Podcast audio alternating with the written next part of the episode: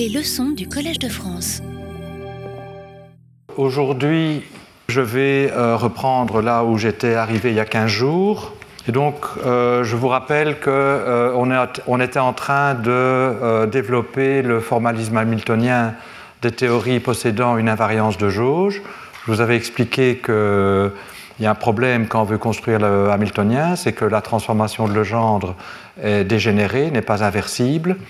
Et donc, les techniques standards de passage euh, à l'hamiltonien ne s'appliquent pas.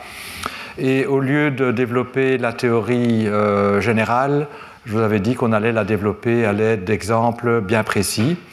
Et comme je suis intéressé par la gravitation en trois dimensions dans le cadre de ce cours, euh, on avait commencé à étudier la théorie de Chern-Simons à trois dimensions.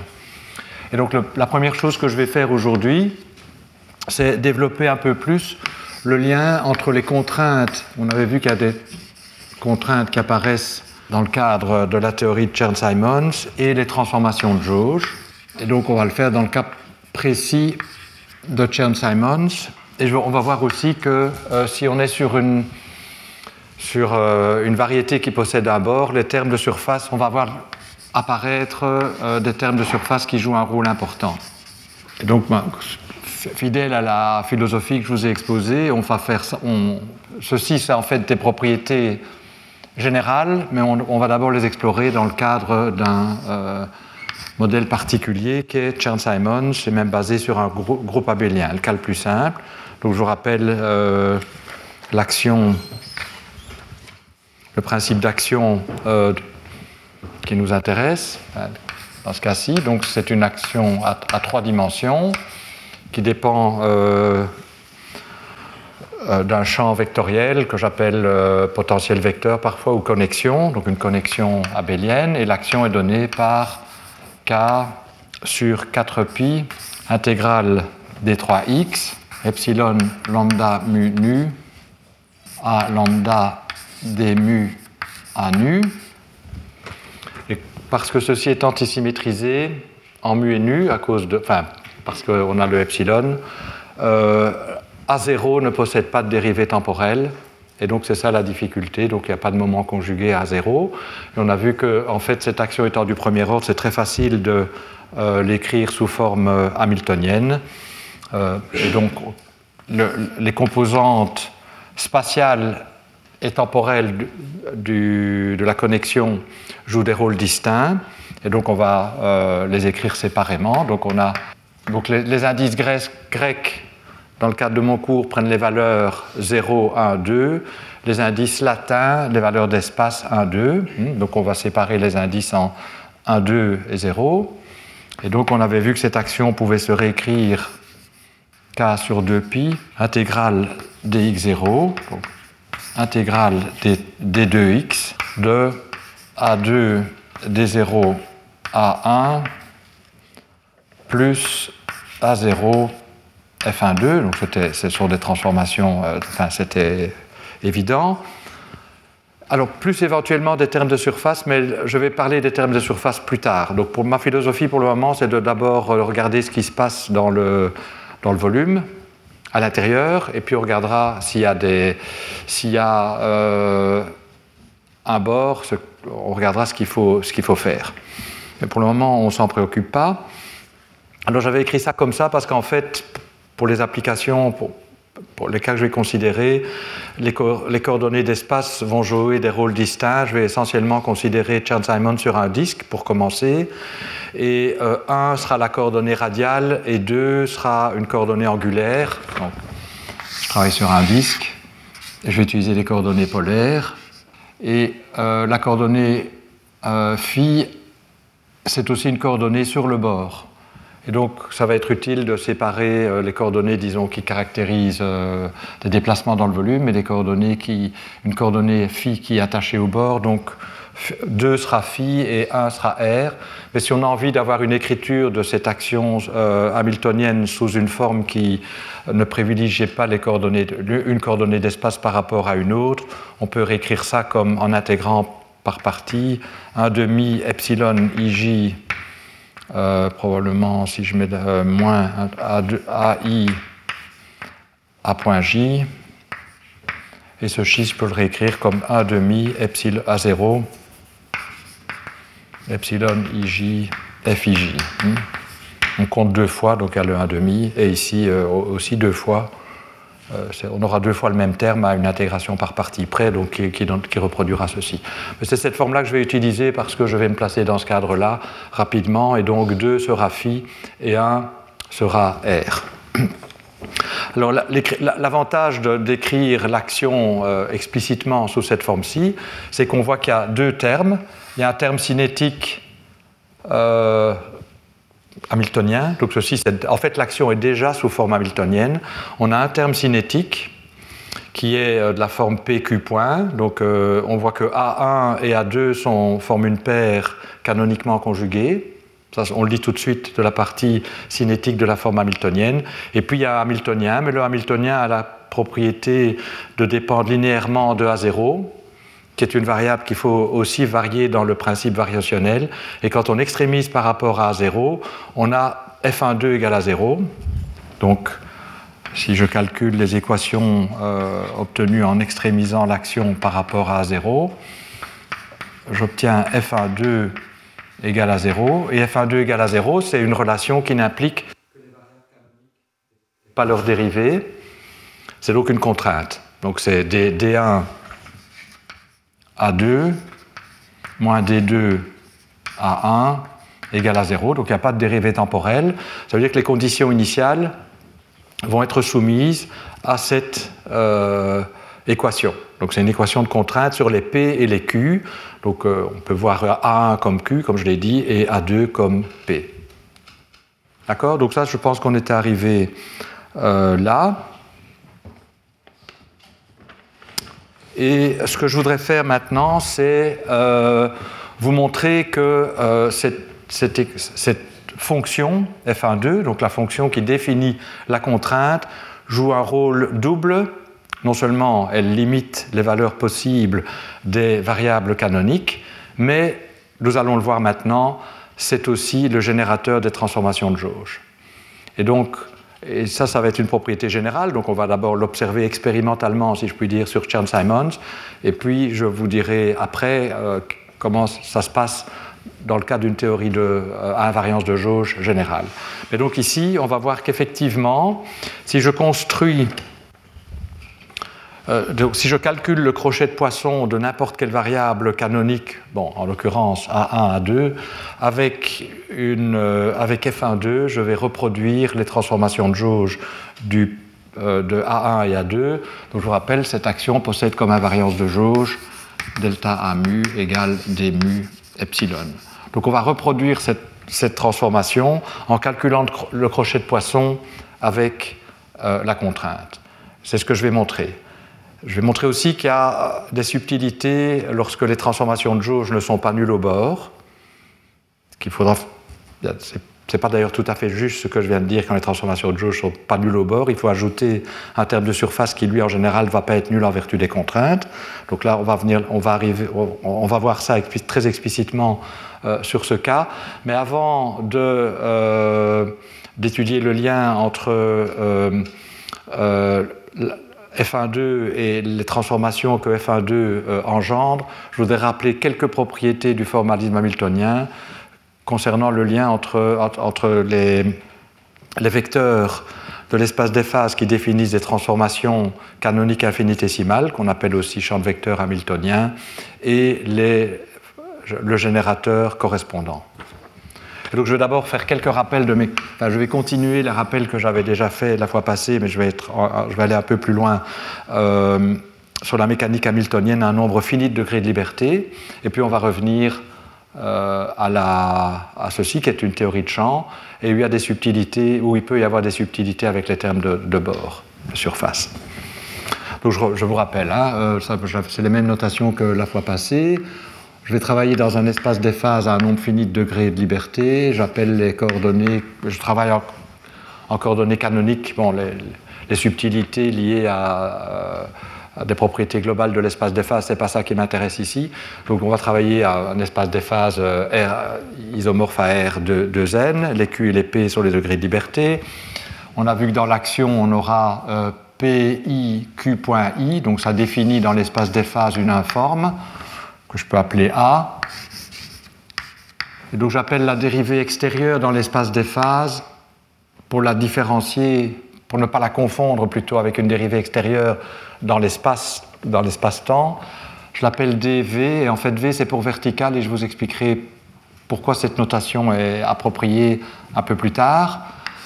Donc ceci c'est une informe dans l'espace des phases. Hmm. Donc l'espace des phases est une variété à, enfin ici c'est R2n, et donc on peut construire une informe dans, euh, on a l'opérateur de dérivée extérieure dans, R2n, et on a cette informe-ci qui, vient de, qui, est juste ce qui vient de l'action, hein, du, fameux terme PIQ.I. Hein? Donc ici aussi, on aura une informe dans l'espace des phases qui vient de ceci, qui est euh, euh, A2, D, D1, DV1. Bon. Alors à partir de cette informe, j'ai construit ce qu'on appelle la forme euh, symplectique, que j'appelle, je, note capital oméga. Et donc on prend la dérivée extérieure, c'est la dérivée extérieure de A. C'est donc dv pi, dv qi, Hein, puisque dv carré est égal à 0. Hein.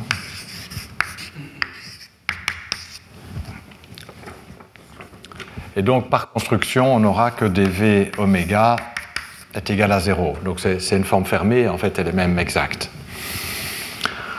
Alors, euh, donc ce qui m'intéresse, c'est, alors, grâce à pourquoi c'est important cette euh, forme symplectique, c'est parce que c'est elle qui fait le, lien entre champ de vecteurs hamiltonien je vais définir tout de suite, et euh, fonction engendrant la transformation correspondante. Donc un champ de vecteurs dans l'espace des phases, ça va être euh, ben, quelque chose comme ceci. Donc j'utilise des, notations. Euh, donc ça va, ça va donc ça va être une combinaison linéaire de, des vecteurs de base d sur dqi et d sur dpi. J'appelle les, coefficients qui sont des fonctions de l'espace des phases. Le petit, donc ça, c'est les coordonnées sur l'espace des phases, grand Q et grand P.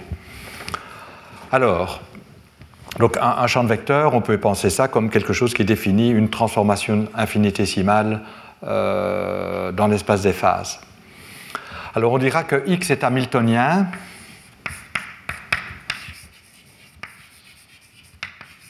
En fait, si ça définit une transformation canonique infinitésimale, c'est-à-dire si en fait x préserve la deux formes symplectiques, c'est-à-dire si la dérivée de l'i le long de x, donc je vais l'écrire comme ça, de oméga, est égale à 0. Donc ça veut dire que la transformation infinitésimale engendrée par x ne change pas la structure symplectique. Donc dans ce cas-là, c'est ce qu'on appelle aussi parfois, une, enfin on appelle, je l'appellerai aussi comme ça d'ailleurs, une transformation canonique hein, euh, ou symplectique infinitésimale. Et euh, le fait que oméga soit une forme fermée va, permettre d'associer au champ de vecteur x une fonction. Alors comment ça marche? Ben, On se rappelle que la dérivée de l'i d'une informe ça peut s'écrire en termes de la dérivée extérieure et du produit intérieur de la manière suivante.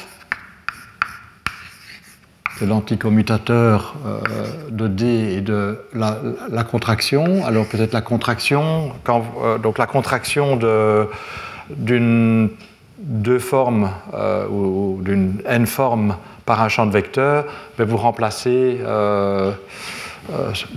vous agissez ici, donc par exemple, je vais l'écrire explicitement, ix oméga, on en aura besoin. Donc vous agissez, vous, faites une contraction intérieure, donc vous allez remplacer des VPI par PI. Euh, pardon. Euh,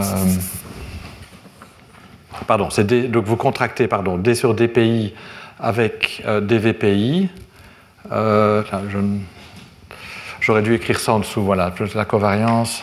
Voilà, alors là je suis. Donc effectivement, hein, euh, donc ça va être PI euh, dVQI. Et puis, bon, comme il faut passer à travers, c'est un objet de degré 1, il y a un signe moins, moins euh, dVPI QI. Hmm. Donc ça c'est un rappel. C'est la définition du produit intérieur, c'est comme ça qu'on procède. Hmm. Donc vous, contractez ça avec ça et ça avec ça, mais alors il faut faire attention aux signes, mais à part ça c'est évident. Et donc on a cette propriété, vous pouvez vérifier ça en général, que c'est vrai. Hmm.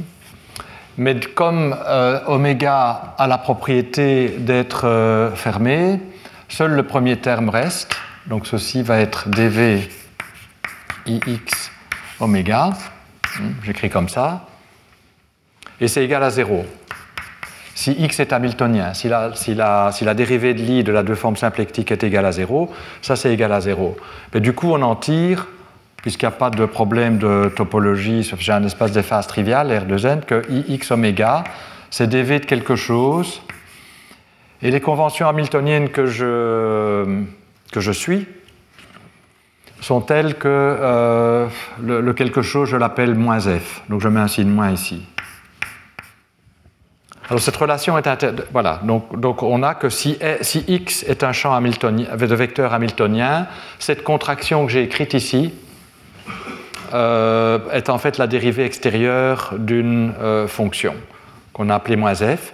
Et cette fonction, on l'appelle la fonction génératrice de la transformation canonique correspondante, ou le générateur de la transformation canonique correspondante, parce qu'on va voir qu'effectivement, la transformation canonique s'obtient en prenant le crochet de Poisson avec f. Donc l'action du champ de vecteur x est reproduite en prenant sur une fonction quelconque est en fait obtenu en, prenant, euh, euh, en prenant le crochet de poisson avec F. En fait, on, peut même définir le crochet de poisson comme ça. Je vais suivre mes notes pour. Euh, je sais pas. Donc, je vais définir le crochet de poisson. En fait, c'est comme ça qu'on procède. Je vais définir le crochet de poisson. De, avant de définir le crochet de poisson, d'abord des, commentaires. Donc vous voyez que si je donne un champ de vecteur x hamiltonien, donc qui obéit à cette propriété, je peux lui associer une fonction f, mais la fonction f est définie à une constante près, puisque dv agissant, donc le, noyau de dv sur les fonctions, c'est les constantes. Donc f est équivalent dans cette équation-ci à f plus constante. Donc rappelons-nous, je vous donne x f est déterminé à une constante près. Par contre, si euh, vous me donnez f, je peux calculer moins dv de f. Et comme oméga est inversible, je vais écrire ça en composant, donc on verra euh, comment ça marche. Grand X est complètement déterminé. Donc la relation qui m'associe à une fonction de l'espace des phases, un champ de vecteurs hamiltonien, en fait, euh, f détermine x complètement, mais dans l'autre sens, c'est à une constante près. Donc vous voyez que les constantes sont annihilées. En d'autres termes, les constantes sont envoyées sur le champ de vecteur nul. Bien. Donc peut-être écrivons les choses de manière euh, plus, plus, explicite, euh, peut-être pour voir un peu effectivement que ceci correspond à ce qu'on a déjà vu. donc prenons par exemple x vais, je vais, le faire en calculant le crochet de poisson, ce sera plus, parlant. Bon, alors maintenant je vais définir, donc si j'ai deux fonctions f et g, AF va être associé à un certain champ de vecteurs, appelons-le peut-être XF. AG va être associé à un certain champ de vecteurs XG. Hmm. Je vais définir le crochet de poisson de F avec G comme étant euh, la, la, fonction obtenue en agissant avec le vecteur xg sur f.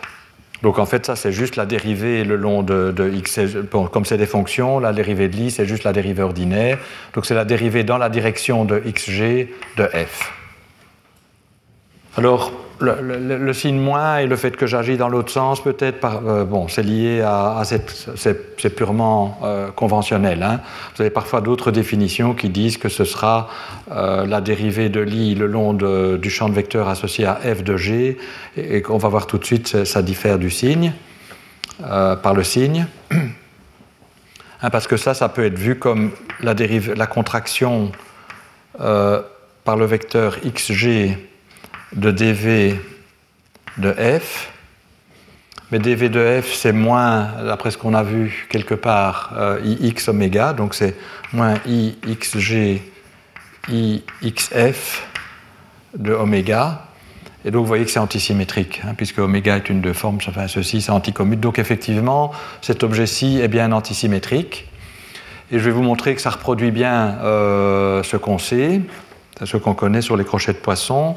Donc si j'applique ça, donc ce sont des rappels, hein, euh, je pense. Euh, oui, alors le crochet de poisson, je le note aussi parfois, mais je pense que j'utiliserai toujours la notation de crochet, comme je serai classique quasi dans tout le cours, euh, comme ça. La même, ce sera la même chose. Mais parfois, je veux le distinguer du commutateur, et alors euh, il faut faire attention, et c'est mieux d'avoir deux notations, mais je devrais peut-être d'emblée utiliser celle-ci, mais je ne serai pas très systématique, donc je ne vais pas essayer, et donc j'utilise euh, cette notation déjà maintenant. Bon, on verra bien plus tard. Alors, euh, en composant, donc si j'introduis les composants de la deux ferme, donc j'introduis, je vais noter collectivement, comme j'avais fait la, fois passée, QI et PI, les coordonnées de l'espace des phases ZA. Et donc j'écris oméga AB, pardon, oméga est égal à 1 demi oméga AB dZA dZB. Je vois que j'ai déjà oublié le vertical, donc remettons V. Euh, et donc on avait vu que la matrice oméga B, donc c'est une matrice antisymétrique qui, a la structure suivante. Hmm. Hein, parce que ça c'est ce qu'on a écrit, c'est juste, euh, ben, c'est ça, hein. il faut reproduire ceci, donc on l'écrit. Il n'y a pas de terme euh, DQ, DQ, il n'y a pas de terme DP, DP, c'est antisymétrique. Bon, voilà, ça, c'est oméga. Alors, on a, on, introduit la, matrice inverse. c'est juste le, produit matriciel. Et on avait vu la fois passée que la matrice oméga AB, c'était la matrice suivante.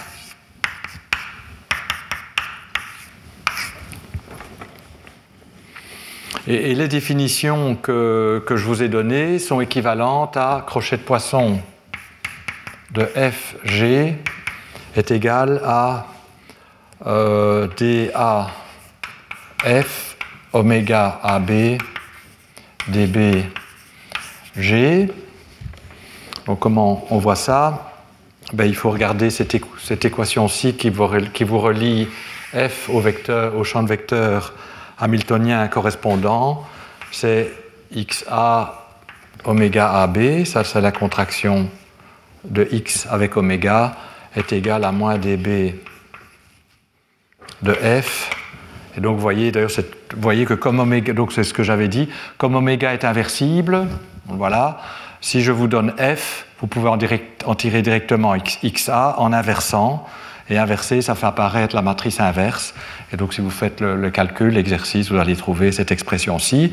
Et si je déballe cette somme, ben, je vais avoir des termes, c'est une matrice euh, dont les seules composantes sont les composantes hors diagonale. Donc quand je vais avoir ici, euh, donc je vais avoir une contribution qui vient de là, une contribution qui vient de là. Celle-ci va me donner df sur dqi.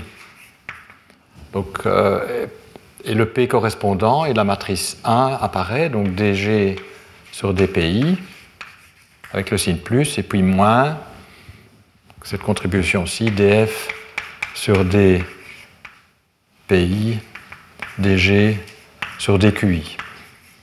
Donc tout ceci, en fait, pour retrouver une expression que vous connaissez bien pour le crochet de poisson. Donc, donc ça. Euh, et donc vous voyez que c'est formalisé euh, en utilisant ces deux formes symplectiques. Et on peut montrer que le fait que la deux formes symplectiques est fermée est équivalente, c'est équivalent à euh, l'identité de Jacobi pour le crochet de poisson de manière générale. Bon, ici c'est assez évident à voir parce qu'oméga est une matrice constante en plus, donc les choses sont faciles à, vérifier. Mais donc la propriété familière de crochet de poisson euh, qui, est, obéit à l'identité de, Jacobi est équivalente au fait que la deux formes symplectique est fermée. Donc, je, fais ces rappels-là parce qu'on va voir que euh, c'est important euh, quand on passe à la théorie des champs. Mais avant de passer à la théorie des champs, il y a encore une chose que je veux dire, et justement à propos de l'identité de Jacobi. Donc l'identité de Jacobi, euh, elle me dit que si je prends trois fonctions,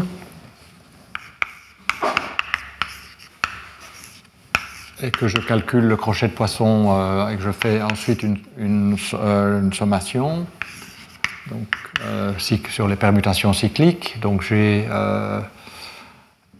HF plus alors lequel n'est pas encore F n'est pas encore, pas encore arrivé ici. J'ai H ça c'est égal à 0. Alors, cette, identité-là, je l'aime bien l'écrire de la manière suivante. Donc, je vais mettre de l'autre côté ces termes-ci. Si je les mets de l'autre côté, ça change de signe. Mais une manière de changer le signe, c'est de se rappeler que c'est antisymétrique. Donc ceci, c'est la même chose que HF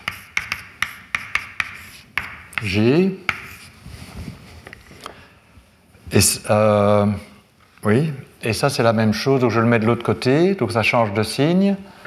Euh, mais je vais, euh, alors, je vais permuter les deux. Donc, je vais avoir GHF, j'ai envie d'avoir H en premier. Donc, je vais refaire encore un changement de signe. Donc, c'est la même chose que H, G, F est égal à 0. Alors, ça, vous voyez qu'en fait, c'est la variation de H sous l'action de f, au signe près, par définition. Hmm. c'est comme ça qu'on a, pardon, c'est même pas, même pas au signe près.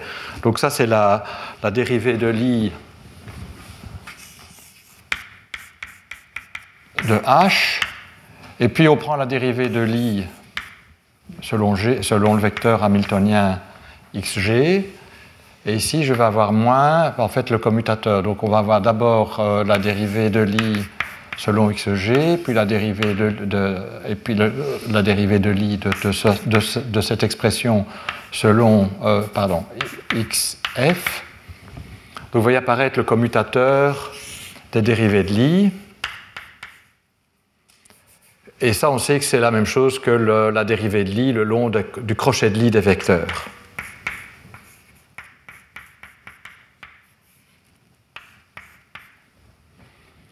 Et donc ce qu'on apprend, c'est qu'en fait, si vous avez deux champs vectoriels hamiltoniens, leur crochet de Lie est hamiltonien.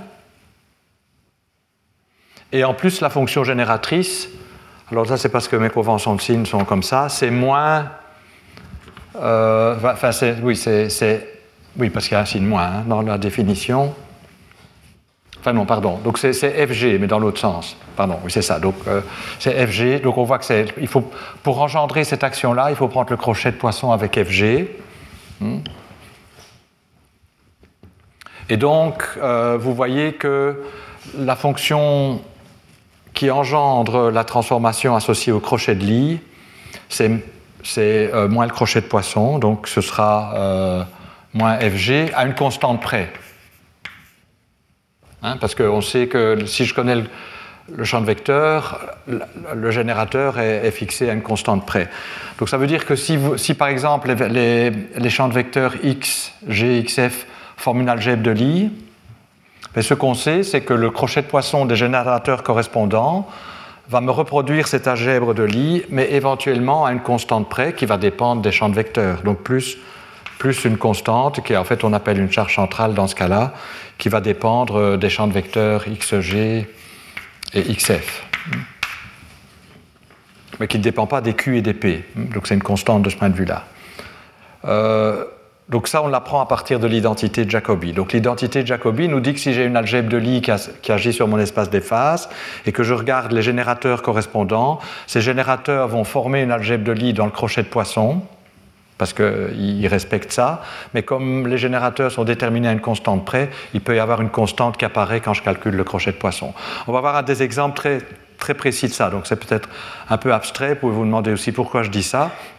C'est parce qu'on va voir des exemples, et d'ailleurs Chen Simon va être le premier, euh, qui nous donne un exemple de, On se donne une algèbre de Lie de transformation qui agit canoniquement, donc il y a des générateurs correspondants, mais on calcule les crochets de poisson de ces générateurs, on sait, que ça me définit une fonction qui engendre le crochet de Lie, mais euh, ça veut dire qu'elle diffère peut-être du crochet de poisson par une constante.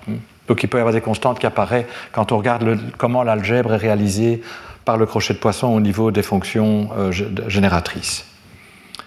Bien, alors, euh, donc je suis en train de préparer le terrain pour ce qu'on va faire avec Chan Simons. Alors, euh, donc, la, conclusion ici pour des théories à un nombre fini de degrés de liberté, c'est que si on a un champ de vecteur hamiltonien, il lui est associé une fonction génératrice qui engendre la transformation correspondante à travers le crochet de poisson. Et cette fonction génératrice est définie à un constant près. Et inversement, si je me donne une fonction, donc si je me donne G euh, ou F, bon, euh, dans ce cas-ci, c'est avec F que j'ai travaillé, si je me donne F, je peux retrouver le champ de vecteur correspondant, donc ce serait avec F en inversant euh, oméga AB. Ce qui est possible parce qu'oméga AB est inversible. Bien, alors je vais vous montrer que quand on passe à la théorie des champs, et John Simons va nous donner euh, un exemple, c'est que euh, si on se donne un champ de vecteurs hamiltonien, donc qui obéit à cette propriété-ci, on peut toujours construire une fonction, un générateur qui est connu à une constante près, mais qu'inversement, il peut exister des générateurs qui ont l'air d'être particulièrement, euh, tout, à fait, pardon, euh, euh, différenciables et donc des, fonctions tout à fait acceptables sur l'espace des phases, on va voir que dans certains cas, il ne leur correspond pas de champ de vecteur hamiltonien. Donc, alors qu'ici, on peut toujours aller de, de, f vers x. Bon, on suppose que f est différenciable. Hein, aller de f vers x dans le cas euh, de théorie des champs, ça peut être euh, où la notion de différenciabilité est plus, plus subtile qu'on ne pourrait le croire en tout cas, et donc on peut, dans certains cas, on ne peut pas passer de f à x, il ne peut pas y avoir de solution à ça. donc c'est ce que je voudrais montrer maintenant. Et après, on, applique, on reviendra à Chern-Simons. Donc, je vais prendre une théorie, euh, un champ scalaire, comme ça, il n'y a pas de contrainte ni quoi que ce soit. Vous montrer qu'effectivement, pour passer de, le lien entre fonction et euh, champ de vecteur hamiltonien est un peu plus subtil en théorie des champs quand il y a des thermobores qui peuvent euh, apparaître. Et, euh, et, puis on, revient, on aura tout ce qu'il faut pour revenir à Chern-Simons. Donc considérons un champ scalaire, et on avait vu que la partie cinétique, donc on a le moment, donc j'ai un champ scalaire que j'appelle phi, euh, et puis j'ai son moment conjugué, appelons-le pi. Et donc dans l'action, on aura, dans l'action sous forme hamiltonienne, on aura l'intégrale sur euh, euh, d3x, disons qu'on est à 3 plus une dimension de pi fois phi point. Et donc ça va me donner la forme, comme forme symplectique l'intégrale sur d3x. Hein, je travaille à 4 dimensions d'espace-temps, 3 dimensions d'espace, dv pi de x, dv phi de x. Et en fait, on peut voir ici pourquoi j'ai utilisé la notation dv. Si je regarde ici le R3, Hein, donc euh, la, variété, l'espace.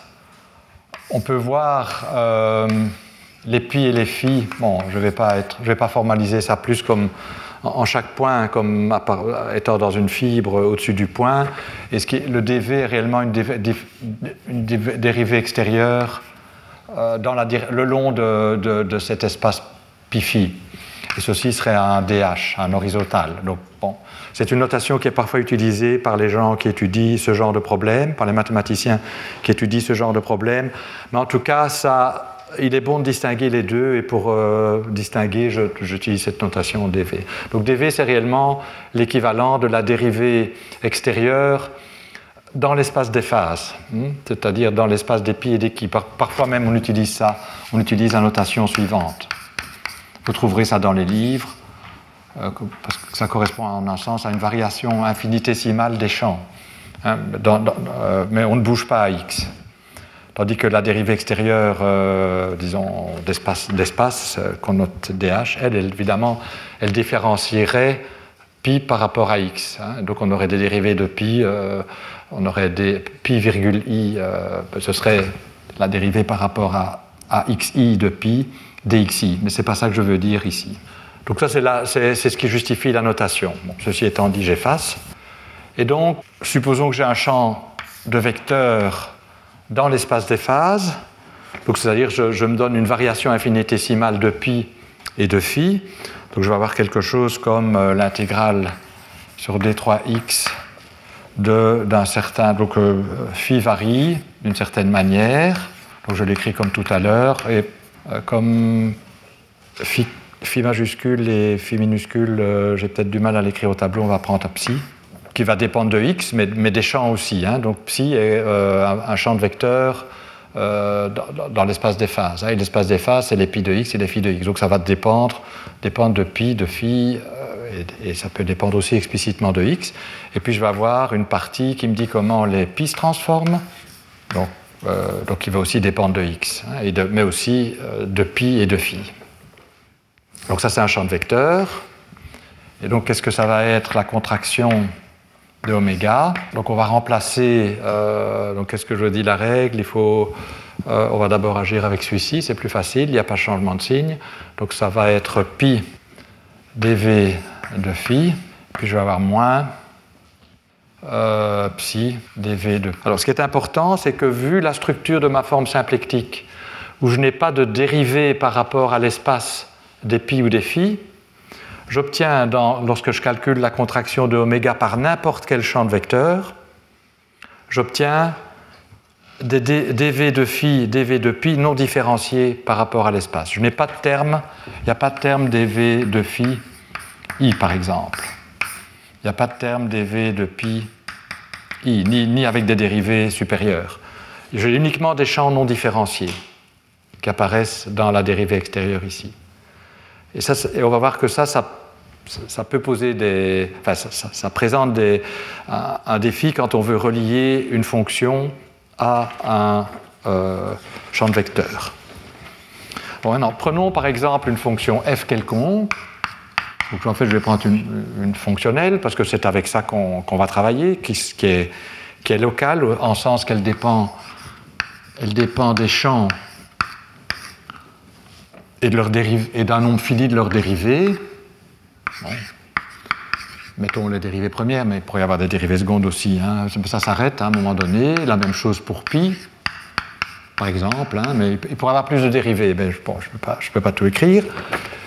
Et on se pose la question, donc je me donne une fonction, donc je, raisonne comme euh, en un nombre fini de degrés de liberté, et lorsqu'on a un nombre fini de degrés de liberté, je, me donne une fonction qui est différenciable, donc on va supposer que f est une fonction complètement différenciable de ses arguments, Hmm, qu'on peut différencier autant de fois par rapport à phi, par rapport à ça, par rapport à ça, par rapport à ça. Donc il n'y a pas de problème de. Donc on peut prendre une fonction c infinie si on veut, on n'en a pas besoin, mais bon, on va, voir que ce n'est pas ça le problème. Et je me pose la question de savoir quelle est la transformation canonique engendrée par f. Alors pour ça, on va calculer dvf. Hein, la, formule magique, ou la formule qu'on utilise tout le temps, c'est ix oméga égale moins dv de f. Donc ça, c'est pas n'importe quel champ de vecteur obéit à cette équation. Mais si x est un champ de vecteur qui obéit à cette équation, ça veut dire qu'il préserve la forme symplectique, c'est une transformation canonique, alors on peut lui associer un champ de vecteur f. On peut voir qu'en théorie des champs, euh, où ici je ne vais pas supposer de subtilité topologique, c'est toujours vrai. Donc passer de x à f quand x est hamiltonien, il n'y a pas de subtilité. Donc dans ce sens sauf qu'il y a toujours la constante qui peut s'introduire. Mais à part ça, il n'y a, a, rien de nouveau du point de vue nombre de degrés de liberté fini.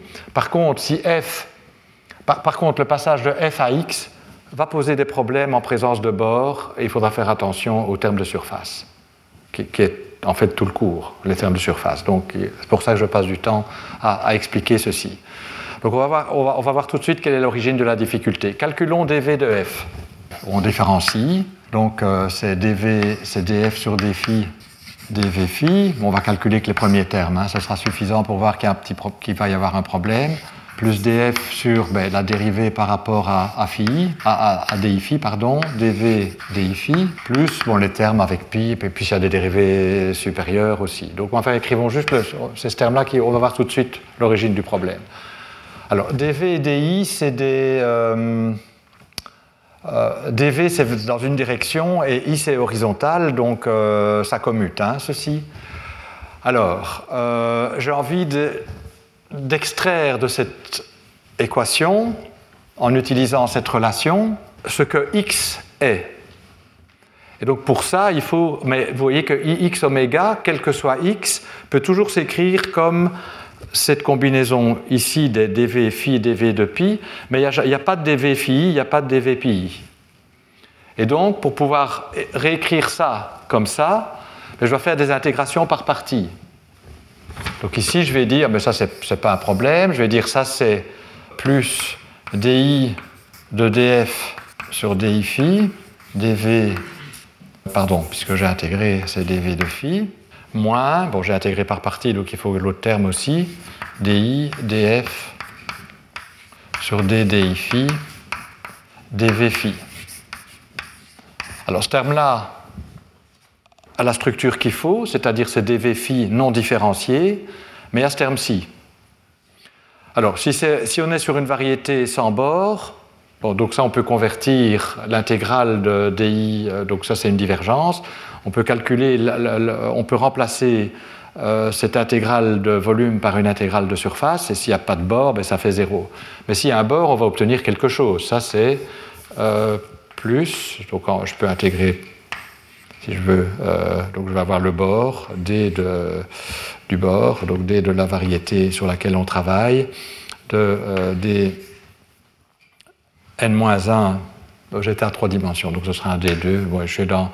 Oui, donc euh, D2 SI, DF sur D, DI phi, DV de phi. Alors, si on veut identifier cette expression à cette expression-ci, aussi une près, ça n'a pas beaucoup d'importance, on voit que je n'ai pas de terme là qui correspond à ceci. Donc j'ai des termes qui correspondent à des intégrales sur des 3x de volume avec, unique, des de phi non différenciés, donc ça, ça ne pose pas de problème. Pareil, il y aura des v de pi non différenciés, mais je n'ai pas de terme de surface analogue à ça. Et donc on ne pourra jamais avoir l'égalité si ces termes de surface sont présents. Alors, il y a deux, manières que ces termes de surface ne soient pas présents. Ben, soit il n'y a pas de surface, pas de bord. Bon, donc dans ce cas, on ne doit pas se poser de questions. Soit les conditions limites sont telles que euh, cette intégrale de surface est égale à zéro? Et si cette intégrale de surface est égale à zéro, alors on peut utiliser le format hamiltonien comme dans les théories à un nombre fini degré de liberté et associer à f un champ de vecteurs hamiltonien. Si par contre le bord n'est pas nul, eh bien f est une fonction de l'espace des phases qui a l'air d'être régulière. Si je vous ai dit si petit f est choisi de manière euh, régulière, euh, ben, grand f euh, a l'air d'être une fonctionnelle locale régulière, mais en fait elle n'est pas différenciable au sens hamiltonien du terme, c'est-à-dire qu'on ne peut pas lui associer un champ de vecteurs hamiltonien par cette équation, parce qu'il reste un terme de surface non nul. Alors, pour discuter ce terme de surface, ben, il faut évidemment en dire un petit peu plus. Il faut savoir quelle est la forme de petit f. Il faut connaître, il faut connaître les conditions au bord, parce que ceci sera nul dans certains cas, peut-être pas nul dans d'autres. Donc, euh, ce n'est pas un problème qu'on peut euh, régler euh, une fois pour toutes, indépendamment de f et des conditions limites. Mais le message que je veux faire passer, et on va voir maintenant des cas très explicites, je vais revenir à Chern-Simons, c'est que pas n'importe quelle fonction de l'espace des phases, en théorie des champs, définit un champ de vecteurs hamiltonien. Il peut y avoir un problème. Alors ça, c'était la théorie, disons, un peu générale. Maintenant, revenons à notre exemple concret. Et, ce que je veux faire, c'est voir quelle est la transformation canonique engendrée par les fonctions qui définissent les contraintes. Et ce que je veux vous démontrer, c'est que la transformation canonique engendrée par les contraintes, lorsque le paramètre en fait, de jauge s'annule au bord, euh, est une transformation de jauge. enfin, soyons plus précis. Donc là, je suis un peu en train de. Donc je reviens à Chern-Simons. Et, ce que j'ai dit va, s'illustrer, mais vous voyez qu'on va utiliser ce que j'ai dit aussi. on l'utilisera aussi dans la, suite du cours. Donc, pour Chan Simons, on peut se dire que c'est peut-être un peu compliqué de, de, passer par tout ce formalisme hamiltonien pour faire les choses, mais dans des cas plus compliqués, bon, que Chan Simons abélien, c'est important d'avoir ce que je viens de dire à l'esprit. Et donc, alors l'espace des phases, c'est évidemment un espace infinidimensionnel, et un point de l'espace des phases est défini par une configuration sur R3 des phi et des pi. Oui, non, c'est pas. J'aurais pu travailler sur. Non, c'est vrai. Pour Chan Simon, c'est sur R2. Je vais écrire des. Bon, euh, si j'ai tellement l'habitude de travailler à 3 plus une dimension que dans la. Pour le champ scalaire, j'avais pris un champ scalaire à 4 dimensions d'espace-temps, donc 3 dimensions d'espace. Donc, de manière générale, ce sera le nombre de dimensions d'espace. Voilà. D'accord? Donc, si et ça, c'est toujours vrai. Donc, si j'ai l'espace-temps, sera en dimension d plus 1, 1 étant le temps. Et donc, dans l'espace des phases, ce seront des configurations qui dépendent de, euh, des coordonnées d'espace et qui évoluent évidemment avec le temps en général. Oui, oui, d'accord, merci. Donc, euh, il y a des réflexes. donc, j'ai tendance à écrire des 3x ou des 4x, mais des, euh, des 2x, c'est plus. Enfin bon, voilà, donc effectivement, pour, donc revenons à Chern-Simons, justement, je vais donc là être tout à fait explicite. Donc la forme symplectique de Chern-Simons, puisqu'on va en avoir besoin. Alors j'essaye d'être systématique. Donc la forme symplectique de Chern-Simons, c'est effectivement donc l'espace des phases de Chern-Simons, c'est euh, A1 qui dépend de deux coordonnées. Alors je vais tout de suite prendre des coordonnées polaire, et je vais me placer sur un disque, comme je l'ai dit, et A2 de R phi. Et donc c'est A2 c'est A phi, et A1 c'est AR. donc je travaille, il y a deux coordonnées, euh, comme tout à l'heure, phi et R. Et donc, euh, un point de l'espace des phases est déterminé par une configuration particulière de AR comme fonction de R phi sur le disque, je travaille sur un disque, et A phi de R phi sur le disque. Je prends le disque pour vous illustrer, parce qu'il a déjà un bord. On, considérera plus tard dans le cours des variétés qui ont plusieurs bords et on verra ce qui se passe dans ce cas-là. C'est amusant et c'est important et intéressant. Mais ici, prenons le cas le plus simple d'une variété. Euh, en plus, on ne veut pas se poser des questions à l'infini, donc on va prendre un disque avec un rayon euh, fini. Juste pour illustrer les, concepts généraux.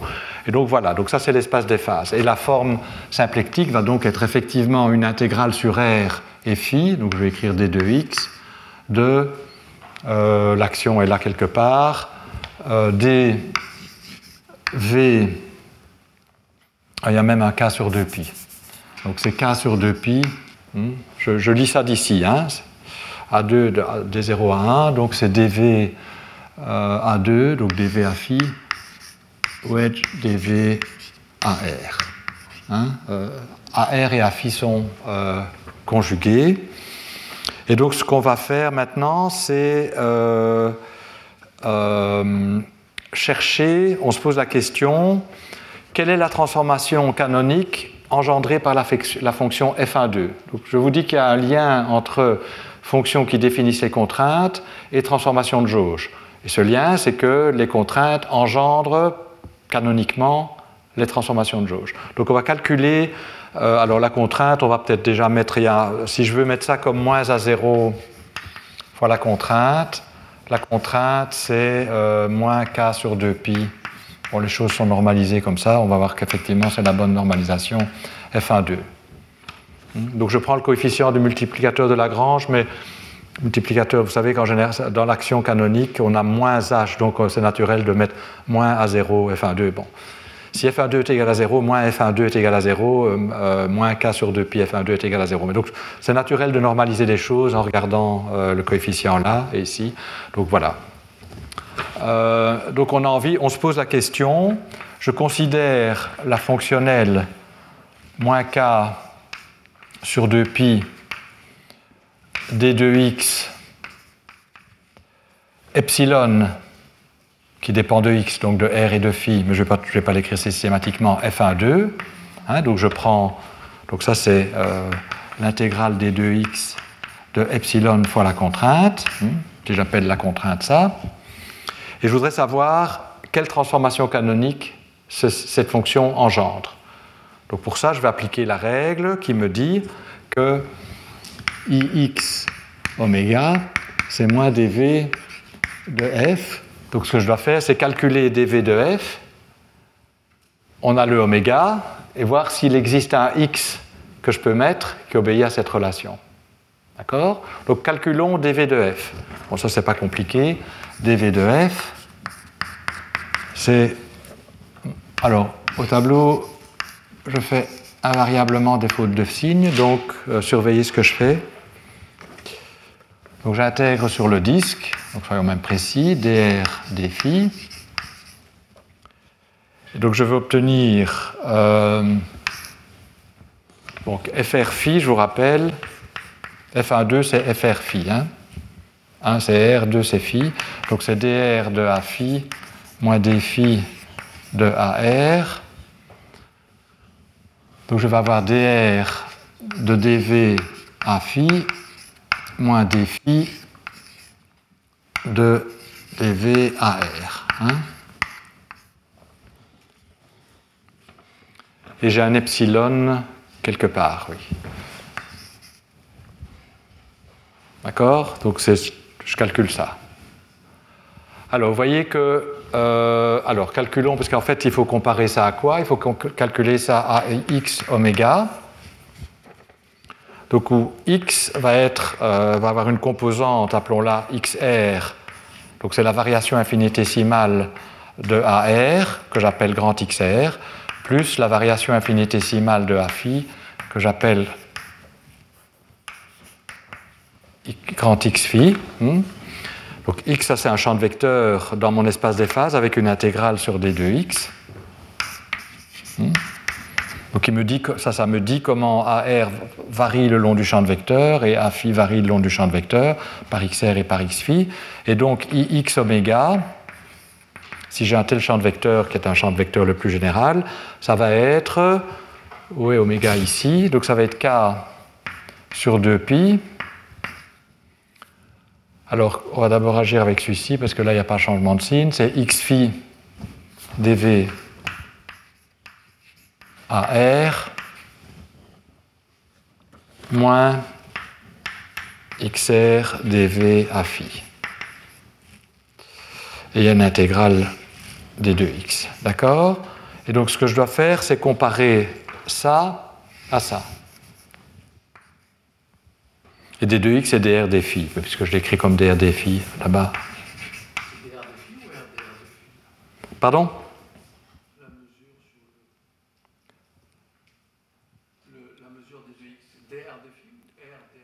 Euh, j'ai pas de métrique et en fait c'est une densité, il y a un epsilon. Donc ce sont des, il y a déjà. J'utilise. Bon, c'est dans les. Voilà, d'accord oui. Alors, euh, donc je dois comparer les deux expressions.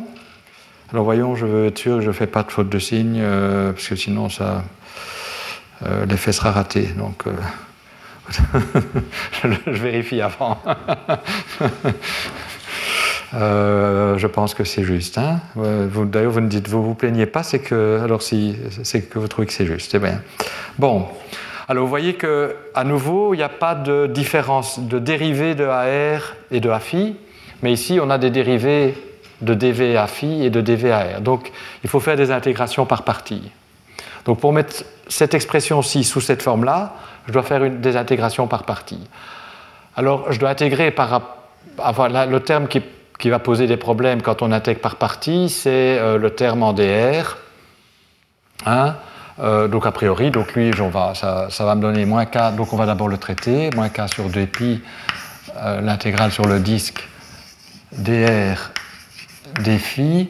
Donc ce qu'on va faire, c'est on intègre par partie, donc on dit que c'est dr de ça euh, moins dr d'epsilon fois dv à phi. Donc je vais peut-être d'abord écrire celui-ci, dr de epsilon dv à phi j'ai moins un terme de surface qui est k sur 2pi. Enfin, le terme de surface, on peut l'écrire tout de suite. Hein. Le, seul bord, c'est ici. Donc en R égale à 0, il n'y a rien. Et je suppose que mes champs sont réguliers, etc. Donc le, terme qui vient de R égale à 0, puis j'intègre de 0 à R1 ne me donne rien, donc j'ai que le terme en R égale à R1. Donc je vais avoir en R1 des phi de epsilon dv de A phi. Hmm? Si je ne me trompe pas, j'ai ça, avec les signes qui ont l'air d'être bons. Euh, oui, c'est ça. Et alors, par contre, ici, je peux intégrer par partie facilement parce qu'il n'y euh, a pas de terme au bord, étant donné que phi est une variable périodique. Et donc, euh, phi égale à 0 et phi égale 2pi, c'est la même chose. Et mes champs sont réguliers, donc je suppose qu'ils sont bien définis sur le disque. Et donc, en particulier, euh, ils sont périodiques en phi. Et donc, là, je peux intégrer par partie sans me poser de questions. on, peut, on peut raffiner et considérer des choses plus générales, mais c'est ce que je vais supposer ici. Et donc, lorsque j'intègre par partie, je vais avoir euh, moins par moins, c'était déjà plus, donc ça va être moins k sur 2pi phi de epsilon dv de AR, d, 2x, oui, là j'oublie, dr phi. D'accord? Donc là on se met en R égale à R1. C'est une intégrale sur le bord. Bien, alors on voit que ces deux termes ici, ils ont la bonne structure. Donc si en fait euh, on ne se pose pas de questions sur le terme aux limites et qu'on regarde les termes à l'intérieur du disque, ben, on va dire ah ben c'est facile. Je vois dv de AR ici et je vois dv de AR ici et la relation c'est que x oméga doit être égal à moins dv de f. Et donc on va obtenir que euh, x phi en comparant ces termes-ci et en souvenant qu'il y a un signe moins dans la comparaison à mettre, il y a k sur 2pi des deux côtés, c'est des phi de epsilon. Donc la variation infinitésimale de a phi, c'est des phi de epsilon. Et puis je compare ce terme-ci avec ce terme-là. Ah, là, il y a déjà le signe moins, donc je vais obtenir que euh, x euh, r, c'est dr epsilon. Donc vous voyez, donc ça c'est la, variation infinitésimale des potentiels vecteurs. Ça me reproduit bien ceci pour la partie spatiale. Je vous dirai un mot sur la partie temporelle après. Et donc effectivement, on obtient une transformation de jauge. Mais on obtient une transformation de jauge que si ce terme-ci euh, est absent. Ou enfin, qu'est-ce qu'il faut? Ce terme-ci, en général, ne va pas être égal à zéro. Ce terme-ci, ben, si epsilon n'est pas nul au bord, ça c'est des variables qui ne sont pas restreintes au bord, en général ceci va être non nul.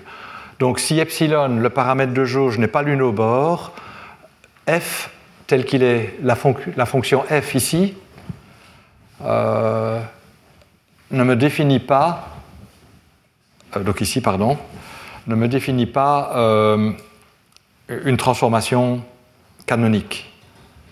Mais on peut facilement remédier à la situation en observant que ceci, en fait, c'est moins K sur c'est moins dV, écrivons ça comme ça, même plus dV, écrivons moins, euh, peut-être on va mettre un moins, ça c'est quand même mieux, euh, moins dV de K sur 2pi intégrale d phi epsilon a phi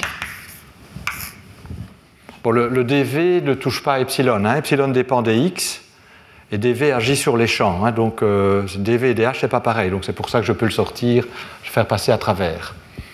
Donc vous voyez que euh, si je dv de f a la bonne structure, à dv d'un terme de surface près.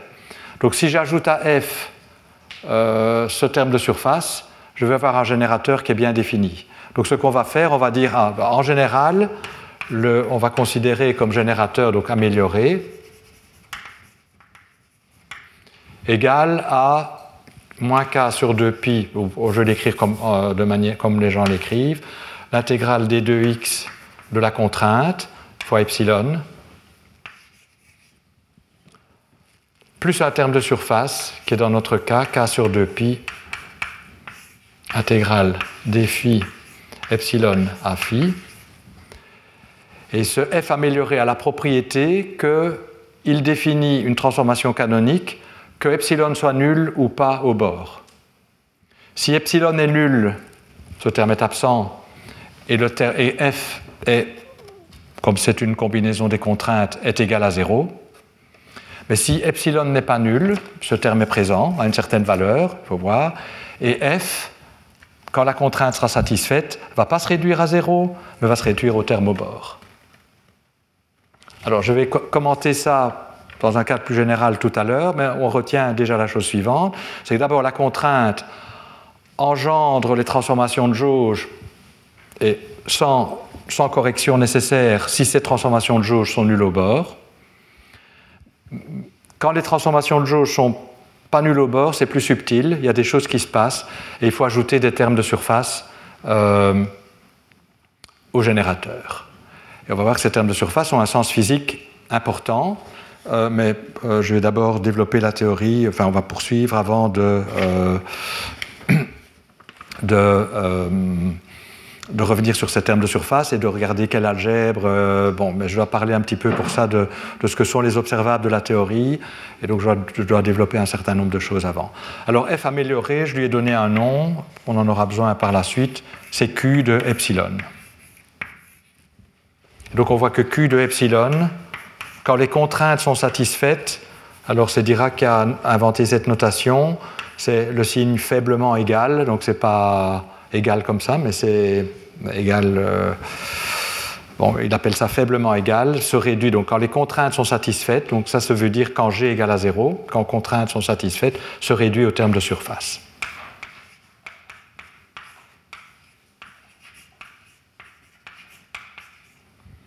Mais en général, quand la contrainte n'est pas satisfaite, ben, il faut un terme proportionnel à la contrainte. Alors, autre chose que je voudrais dire, c'est que sur le disque,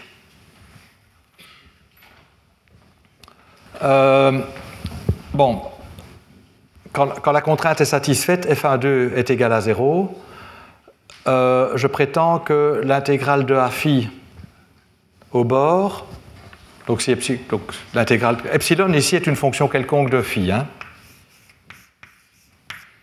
Si je prends epsilon constant, c'est aussi une fonction de phi, donc ça sort de là je prétends que cette intégrale-ci est égale à 0. Donc en fait, le mode 0 ne posait pas de problème euh, dans les problèmes d'intégration que j'ai mentionnés là. C'est égal à 0 sur le disque.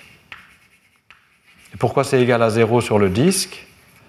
C'est égal à 0 sur le disque parce que quand, f1,2 est égal à 0, et il faudra imposer les contraintes à un moment donné, cette intégrale ici, c'est la même que l'intégrale sur, bon, sur n'importe quel cercle euh, en lequel ce cercle de bord peut se déformer, mais peut se déformer en un point, donc c'est contractible, et donc l'intégrale de a phi, lorsque f1,2 est égal à 0, le long d'un euh, cercle fermé est égal à 0. Donc sur le disque, on a une contrainte qui apparaît pour. Je ne peux pas vous préciser, je peux pas donner a phi n'importe comment sur le bord. Si je vous donne a phi n'importe comment sur le bord et que son intégrale n'est pas nulle, vous n'allez jamais trouver une fonction, euh, une solution f1,2 de f1,2 égale à 0 qui a cette valeur au bord. Et donc, l'espace des phases, disons, dans, le cas de, de Chan-Simon sur le disque, réellement, dans le contexte où je me place, on peut, on peut faire mieux, mais disons, plaçons-nous là. Donc, si on a des fonctions, disons, qui sont euh, régulières et tout, eh il faut que l'holonomie de phi doit être égale à, à 0. Et ça, c'est parce que le disque est contractible. Si j'avais évidemment euh, un, anneau, ce que je saurais, c'est que l'intégrale ici est égale à l'intégrale là, euh, sur l'autre bord, mais pas nécessairement euh, égale à zéro.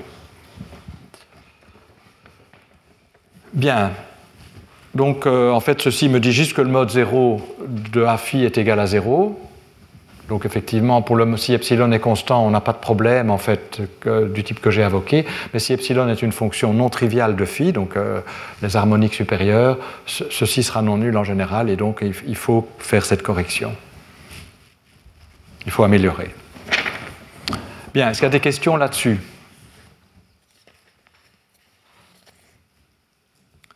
Donc je vais déjà je vais tirer des conclusions ici, et puis on va faire Maxwell pour voir qu'en fait Maxwell la même structure. je, prétends à nouveau la chose suivante. C'est que lorsqu'on a une théorie possédant une invariance de jauge, le passage à l'hamiltonien n'est pas trivial, ça je l'ai expliqué euh, la fois passée, on a un problème avec la transformation de Legendre, mais à la fin on peut construire un formalisme hamiltonien. Ce formalisme hamiltonien est basé sur un espace des phases, il y a des P, il y a des Q, dans notre cas c'est phi et à R, mais il peut y avoir un hamiltonien, dans notre cas l'hamiltonien est nul ou peut-être un terme de surface, je reviendrai là-dessus plus tard, mais en tout cas à l'intérieur du disque il n'y a rien. Mais il y a aussi un terme qui fait apparaître une contrainte avec un multiplicateur de Lagrange, et on voit que certaines des variables sont des multiplicateurs de Lagrange pour cette contrainte, et cette contrainte engendre les transformations de jauge.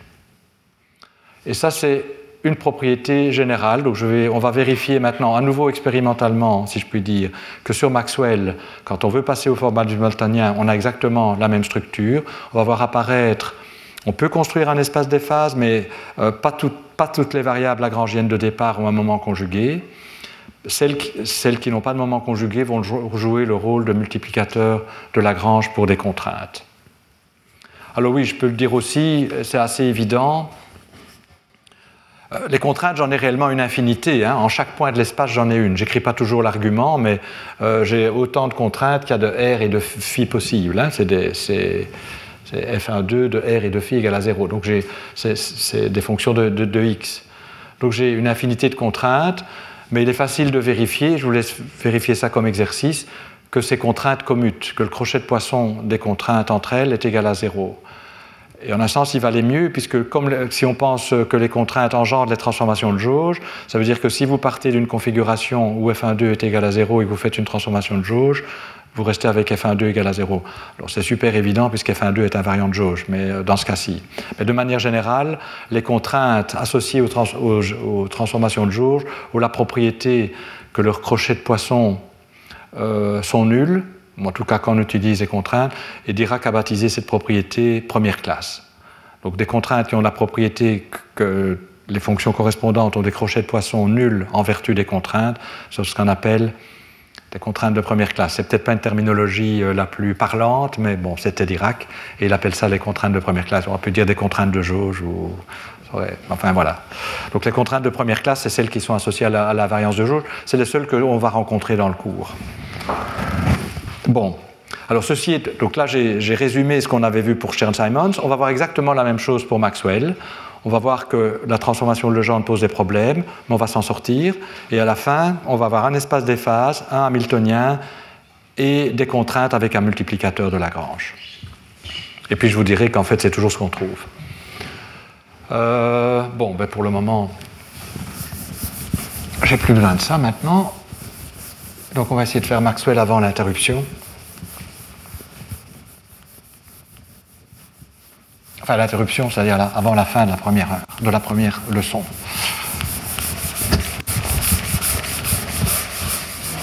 Donc essayons d'écrire à nouveau l'action de Maxwell sous forme hamiltonienne. Donc Maxwell, et je vais travailler à quatre dimensions parce que, euh, comme quelqu'un l'avait observé, j'ai tendance à écrire des 3x de toute façon. Donc bon. Donc c'est moins un quart. Là c'est d4x, donc dt euh, d3x. F mu F mu c'est le même F que, que tout le temps, c'est-à-dire d mu à nu moins d nu à mu. On va peut-être écrire grand. Hein, et donc A mu est strictement invariant de jauge, donc sous la, quand on transforme A mu comme ceci, c'est invariant, et donc l'action est invariante, quel que soit epsilon, donc qui peut être une fonction arbitraire du temps, donc c'est typique euh, d'espace bien sûr, mais aussi du temps, donc c'est un système qui possède une invariance de jauge. Et du coup, euh, on sait qu'on va avoir un problème quand on veut passer à l'hamiltonien, et pour mettre en évidence ce problème, on va décomposer l'action ici dans l'espace et le temps. Donc je vais d'abord donc mu et nu bon, ben, peuvent prendre, un des deux indices peut avoir la valeur 0, ou bien les deux indices peuvent être tous les deux spatiaux. Donc quand un a la valeur 0, ça peut être plus, ça peut être nu, donc on va l'avoir deux fois. Donc je vais avoir moins 1 demi dt d3x f0i f0i et puis je vais avoir moins un quart d, euh, oui, dt d3x. Donc je fais c égale à 1, hein, je l'ai déjà dit, mais euh, fmn, fmn. oui, je ne l'ai peut-être pas dit aussi, mais euh, j'utiliserai comme signature de la métrique minkowskienne. Donc là, c'est important puisque maintenant j'ai la métrique minkowskienne. Donc là, sa signature, c'est moins 1, euh, donc c'est moins 1, 0, 0, 1, 1, 1, 0.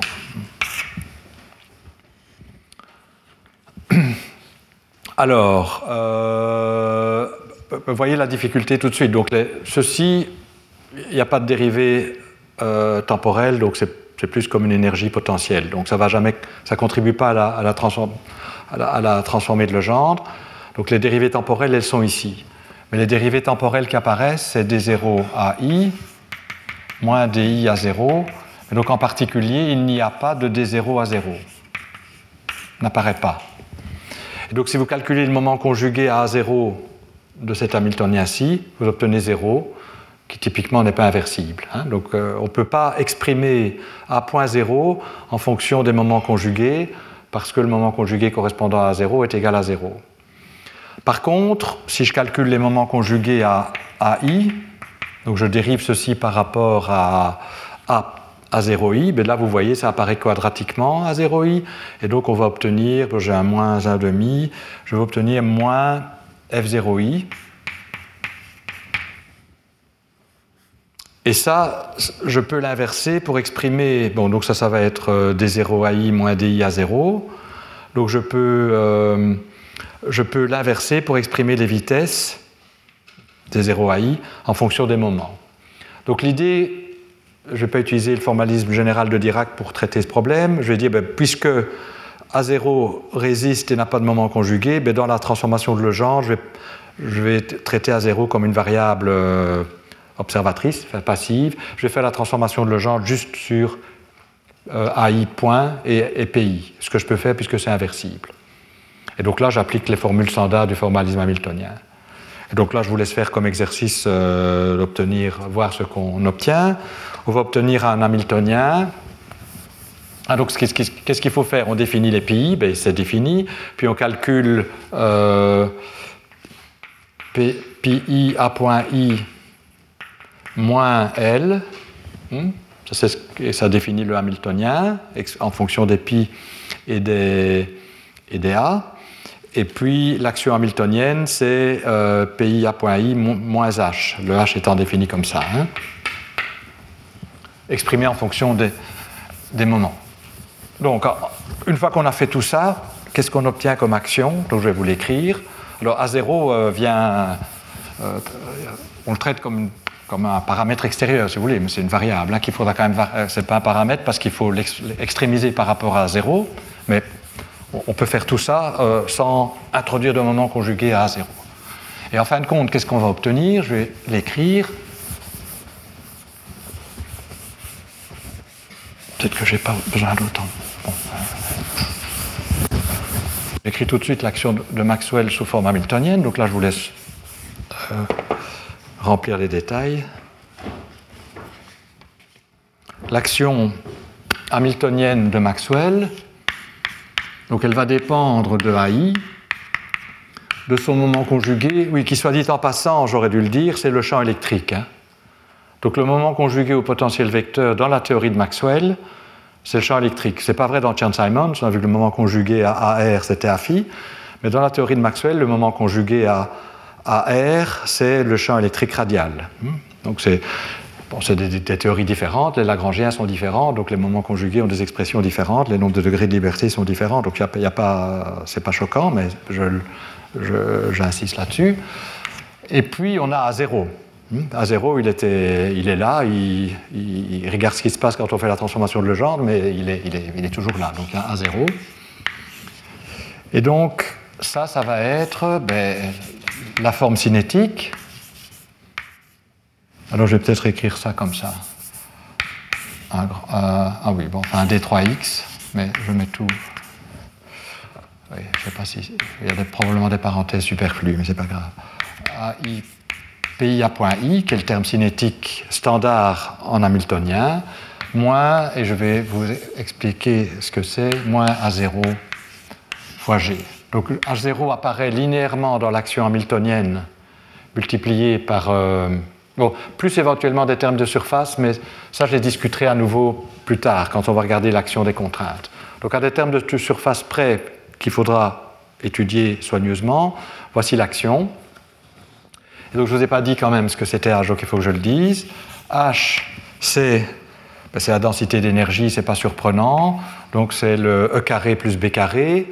Le champ électrique E, c'est pi, donc on va avoir un demi pi, pi carré.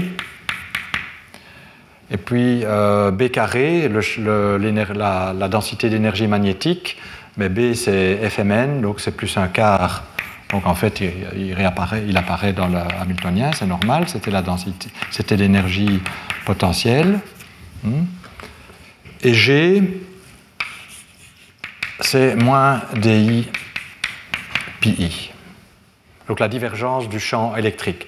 Donc rappelez-vous, PI c'est le champ électrique, donc c'est la divergence du champ électrique, champ électrique au carré, champ magnétique au carré, donc c'est des expressions qu'on reconnaît, enfin peut-être moins ceci, sauf qu'on sait qu'il y a une équation de Maxwell qui, dit des choses sur la divergence, et donc en fait vous voyez qu'effectivement l'équation de Maxwell qu'on connaît, que la divergence du champ électrique est égale à zéro en l'absence de source, ben, elle est obtenue en variant l'action par rapport à zéro. Puis la densité d'énergie qui va engendrer le mouvement, et on a la partie cinétique qui me dit que pi est le moment conjugué à i, et donc la forme symplectique va être, je le dis ça d'ici, d3x dv pi dv ai. Et à nouveau, on n'a que des pi et des a non différenciés qui apparaissent. Donc quand on va commencer à s'intéresser aux termes de surface, il faudra faire attention. Hein, on aura le même type de difficulté que euh, tout à l'heure avec Chan Simons. Ça, c'est la densité d'énergie. Et ceci, donc, on voit que la contrainte qui dit que G égale à 0, c'est la loi de Gauss. La divergence du champ électrique est égale à 0. Si j'avais des sources électriques, si j'avais des sources, donc s'il y avait un champ chargé, bon, ça c'est la loi de Gauss quand il n'y a pas de charge, j'aurais un terme dans dans le lagrangien qui est 1 mu G mu, c'est-à-dire à 0 pour la densité euh, de, charge. Et quand on fait la transformation de Legendre, ben on a dit à zéro, euh, on n'y touche pas, il passe à travers. Et donc vous allez avoir apparaître ici la densité de charge. Et donc la, loi de Gauss standard, puisque c'est multiplié par A0. Donc G va être modifié par la densité de charge, et donc on va voir que le flux du champ électrique est lié à l'intégrale de la charge à l'intérieur de la surface, hein, par la loi de Gauss. Donc c'est comme ça que ça se passe. Mais ce qui m'intéresse, donc je vais, pas, je supposer qu'il n'y a pas de charge parce que je vais on va simplifier la vie, parce que le point que je veux faire, c'est que la contrainte, donc ceci doit être égal à zéro quand on, va, on, l'apprend quand on multiplie par rapport, quand on extrémise par rapport à zéro, je prétends que la contrainte est ce qui engendre les transformations de jauge. En tout cas, lorsque le paramètre de jauge tend vers zéro à l'infini et qu'on n'a pas à se préoccuper de termes d'intégration par partie. Et donc, je pense que le calcul est assez facile, je vais l'illustrer bon, dans les cinq minutes qui restent. Donc ce qui nous intéresse, c'est calculer, euh, donc je prétends que si je calcule d3y epsilon, que cette fonction-ci, j'insiste sur le fait qu'en chaque point, on a une équation, hein, euh, parce que ces champs dépendent euh, de la variable. Hein. Donc là, je ne l'écrivais pas tout le temps, mais parfois je l'écris quand je veux insister sur le fait que c'est local et epsilon est une fonction. Donc je prétends que ce générateur-ci,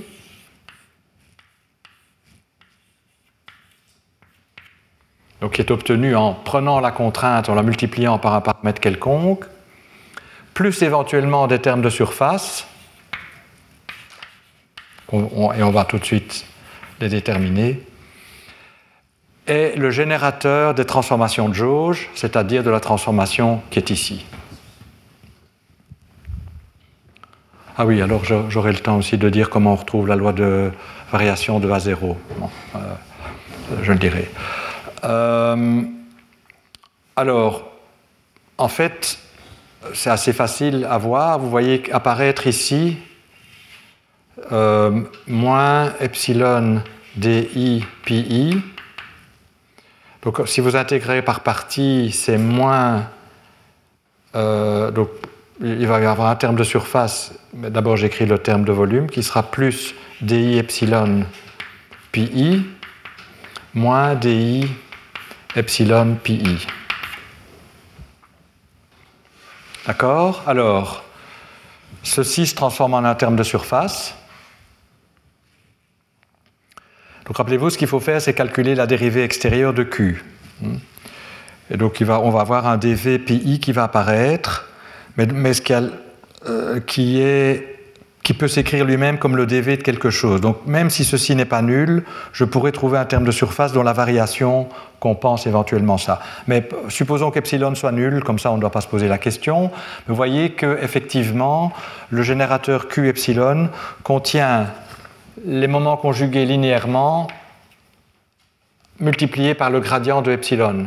Donc si j'applique ma machinerie euh, qui dit réellement, qui utilise le fait que pi est le moment conjugué à A, et euh, donc la machinerie, c'est cette fameuse équation dv de f moins est égal à ix de oméga. Donc si j'applique ça dans ce cas-ci, je vois que AI est conjugué à pi, et vous voyez que ceci dépend de pi, donc vous allez voir que la transformation de AI euh, engendré par ceci, c'est moins le gradient de epsilon, hein, puisque ça, voit AI voit pi, et donc je vais obtenir moins, moins di epsilon. Donc je vais reproduire la transformation de jauge, en tout cas lorsque epsilon euh, est différent euh, de 0, est, nul au bord. Si epsilon n'est pas nul au bord, je vais reproduire cette transformation, mais je vais devoir corriger le générateur en ajoutant un terme de surface qui va compenser ceci. Hein. Donc le terme de surface, on voit tout de suite ce qu'il faudra ajouter. C'est l'intégrale sur la deux sphères. Euh, enfin, je suppose que j'intègre euh, euh, sur, un, sur, une sphère. Donc le bord de la sphère, ou sur une boule sphérique, pardon. Et donc sur la sphère du bord, je vais obtenir D2SI epsilon pi que je dois ajouter de manière à ce que ça, ça, lorsque je calcule dv de ça, ça va compenser ce qui sort de l'intégration par partie. Donc le générateur, ben, écrivons-le tout de suite, c'est ça, c'est ceci. Et donc je suppose, si par exemple je prends tout, tout l'espace, donc ceci va être la, la deux sphères à l'infini, je suppose que même si epsilon est constant, pour que ceci euh, converge, il faut que pi obéisse à des conditions euh, de décroissance euh, appropriées. Hein. Il y aura des conditions limites à, imposer, on regardera ça plus tard.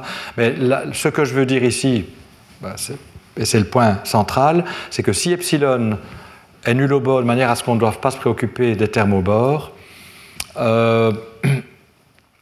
effectivement, cette fonction-ci qui s'annule en vertu des contraintes. En fait, c'est une combinaison des contraintes avec une fonction arbitraire euh, comme coefficient, engendre la transformation de jauge.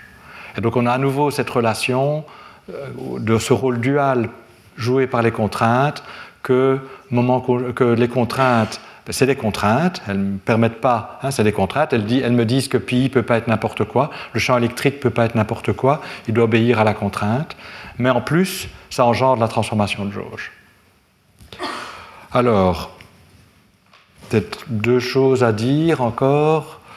Première chose, comme les fonctions qui, définissent les contraintes ne dépendent que des moments conjugués, et que le crochet de poisson des moments conjugués avec eux-mêmes, c'est zéro, hein, ils sont conjugués à A, mais il n'y a pas de. Les crochets, si vous calculez la matrice des crochets de poisson, pi avec pi c'est zéro, c'est évident que ces contraintes à nouveau sont de première classe. Le crochet de poisson de deux contraintes a des points distincts, qui n'est pas nécessairement nul par antisymétrie. Hein. Quand c'est au même point, c'est clair que c'est nul, mais si c'est à des points distincts, ce n'est pas nécessairement nul. Euh, eh bien, en fait, il est nul dans ce cas-ci. Donc, ce qui est à nouveau normal, si vous faites une transformation de jauge euh, et que vous êtes sur la, sur la surface, disons, dans l'espace des phases défini par la contrainte, vous n'en sortez pas.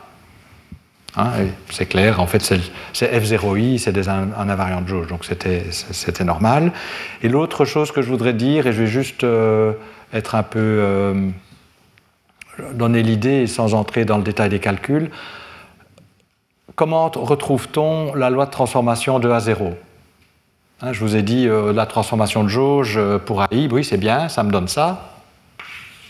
On obtient bien que delta de AI, c'est DI epsilon. Comment est-ce que je sais que A0 doit se transformer avec des zéros de epsilon?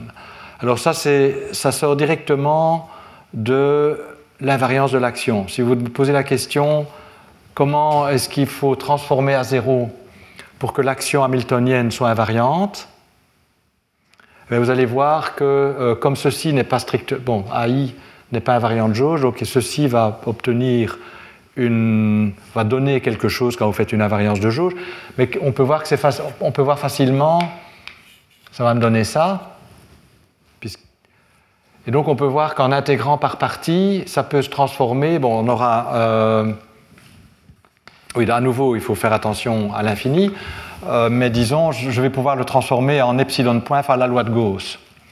Et donc je pourrais compenser la variation de ce terme par une variation du multiplicateur de Lagrange qui va être précisément proportionnelle à epsilon point.